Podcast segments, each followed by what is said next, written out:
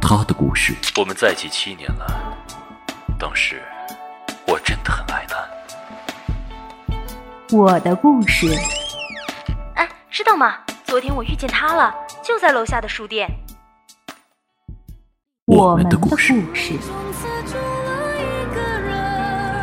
你去了巴黎，而我留在了北京。擦肩，分叉，相遇，再见。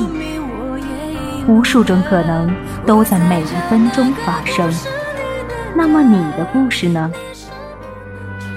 故事吧，把故事说出来吧。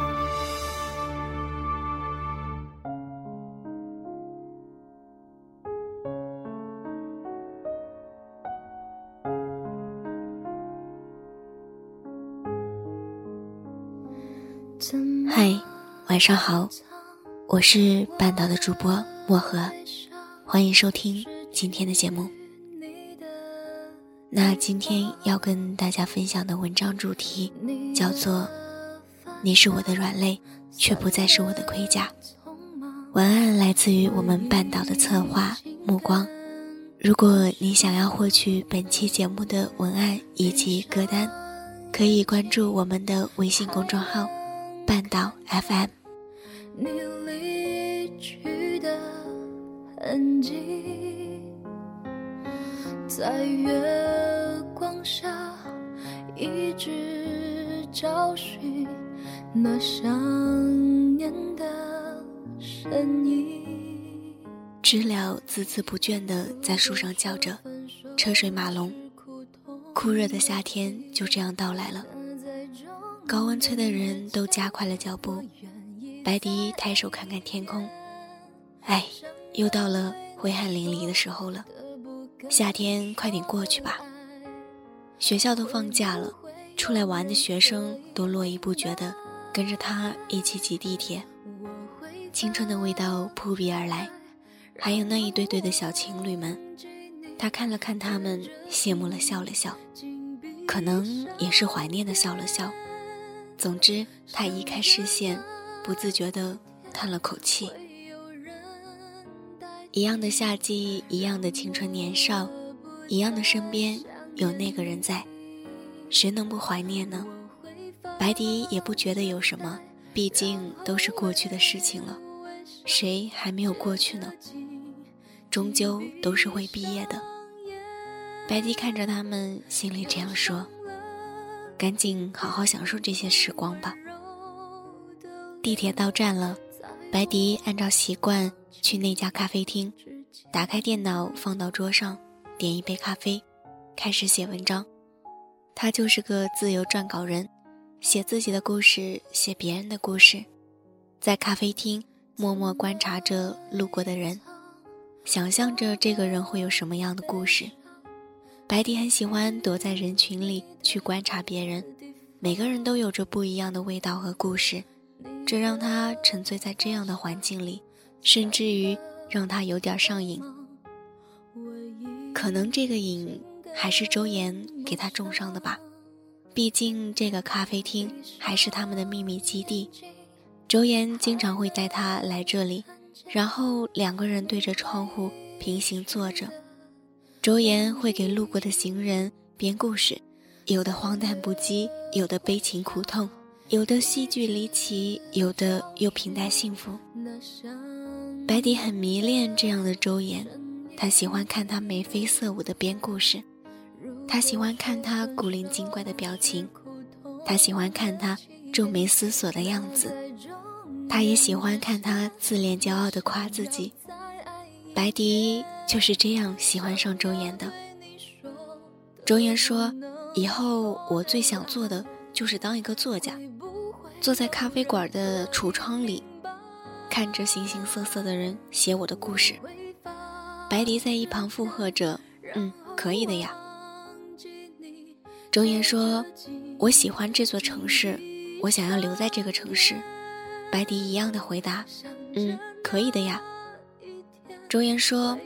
我想多出去看不一样的世界，白迪不假思索的回答：“嗯，可以的呀。”周岩说：“我喜欢你，做我女朋友吧？白迪想都没想，嗯，可以的呀。然后空气也停住了，周岩在旁边傻笑，白迪呆呆地看着他，在一旁笑弯了腰，才反应过来自己说了什么，瞬间害羞和呆傻的他撇开了头。爱情就是这样简单。周岩，没想到吧？你最想做的事，也变成了我想做的事，并且变成了我生活的全部。白迪看电脑看累了，伸了个懒腰，看了看周围。以前的白迪可不是这样安静的姑娘，以前的她喜欢凑热闹，哪好玩去哪。自从和周岩在一起之后，她会静静地跟着周岩做她喜欢的事情。他不一定喜欢这样做，但是他喜欢周岩啊。那时候，周岩就是他的全世界，他喜欢的就是他喜欢的。原来，当你忆起一件事，你就会开始想念一个人。最伤痛的离开方式，应该就是你们分开的时候，你离开了他的世界，再也进不去他的世界，而你的世界，他却无处不在。这难道不是世上最伤痛的离别吗？白迪收回思绪，继续定格在电脑上。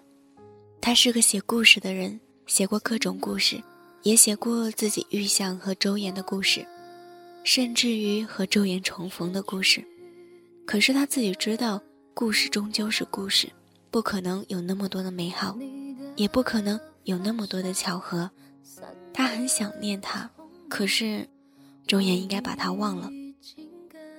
即使他停留在以前的爱好和习惯，也不是那个白迪和周岩了。滴，滴，手机响了一下。白迪没有在意，现在的时代，垃圾短信实在太多了。滴，滴，手机提醒了第二次。白迪不耐烦地拿起来查看，手就这样定格了，眼睛怎么都挪不开屏幕。我想见你，我有些话想对你说。发信人，过去先生。约定好了时间地点，白迪如约而至。自打毕业之后就没有再见了。白迪拿着黑屏的手机，看着映出的自己，长发剪成了短发，脸比以前瘦了，五官更分明了，手有点在颤抖，眼泪依旧在眼睛里打转。不能哭，白迪对自己说。他来了，占据白迪半个青春的周岩来了，笑着对白迪说：“留短发了，很好看。”白迪答道：“谢谢。”白迪一直都不敢去想，周岩要告诉他什么，他有点害怕，又特别期待，他不知道迎接他的是什么。但是他知道，他期盼这个见面长一点，再长一点。他不敢去看他，但是却逼着自己对上他的目光，告诉他，他现在很好。其实到前段时间，才明白，以前你对我的好，对我的喜欢是那么淋漓尽致，没有一点保留。周岩开口：“嗯。”白迪低头玩自己的手机。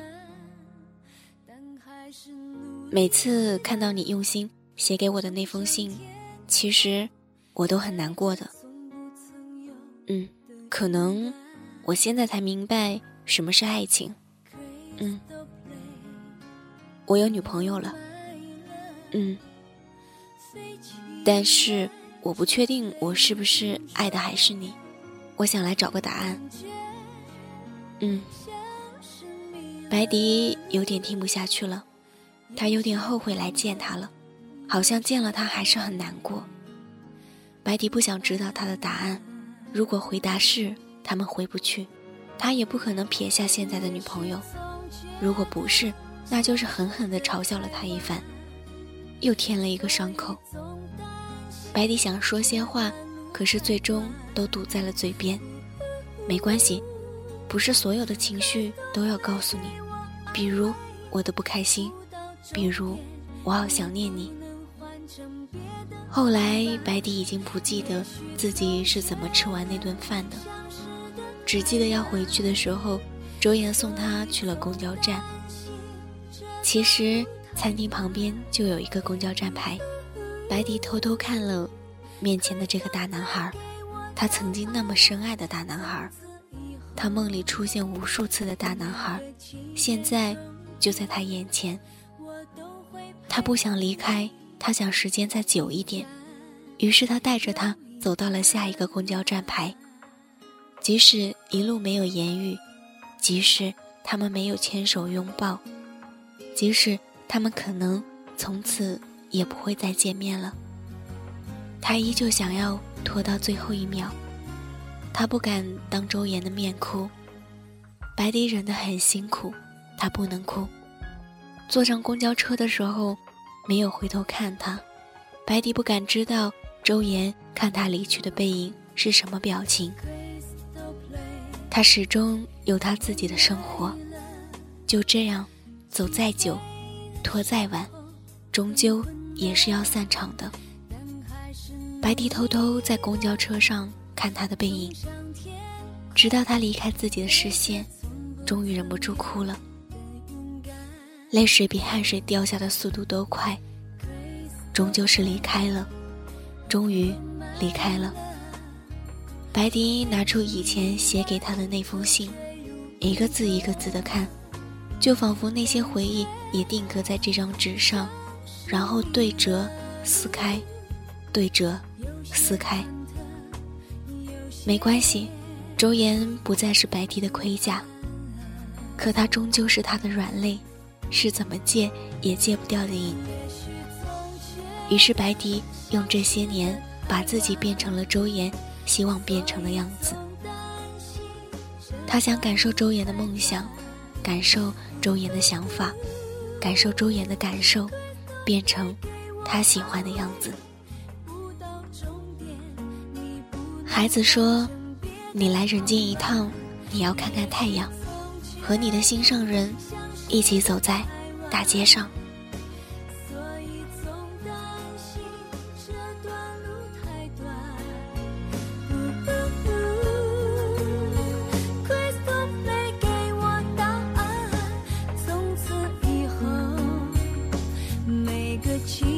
终点我都会陪你一站又一站。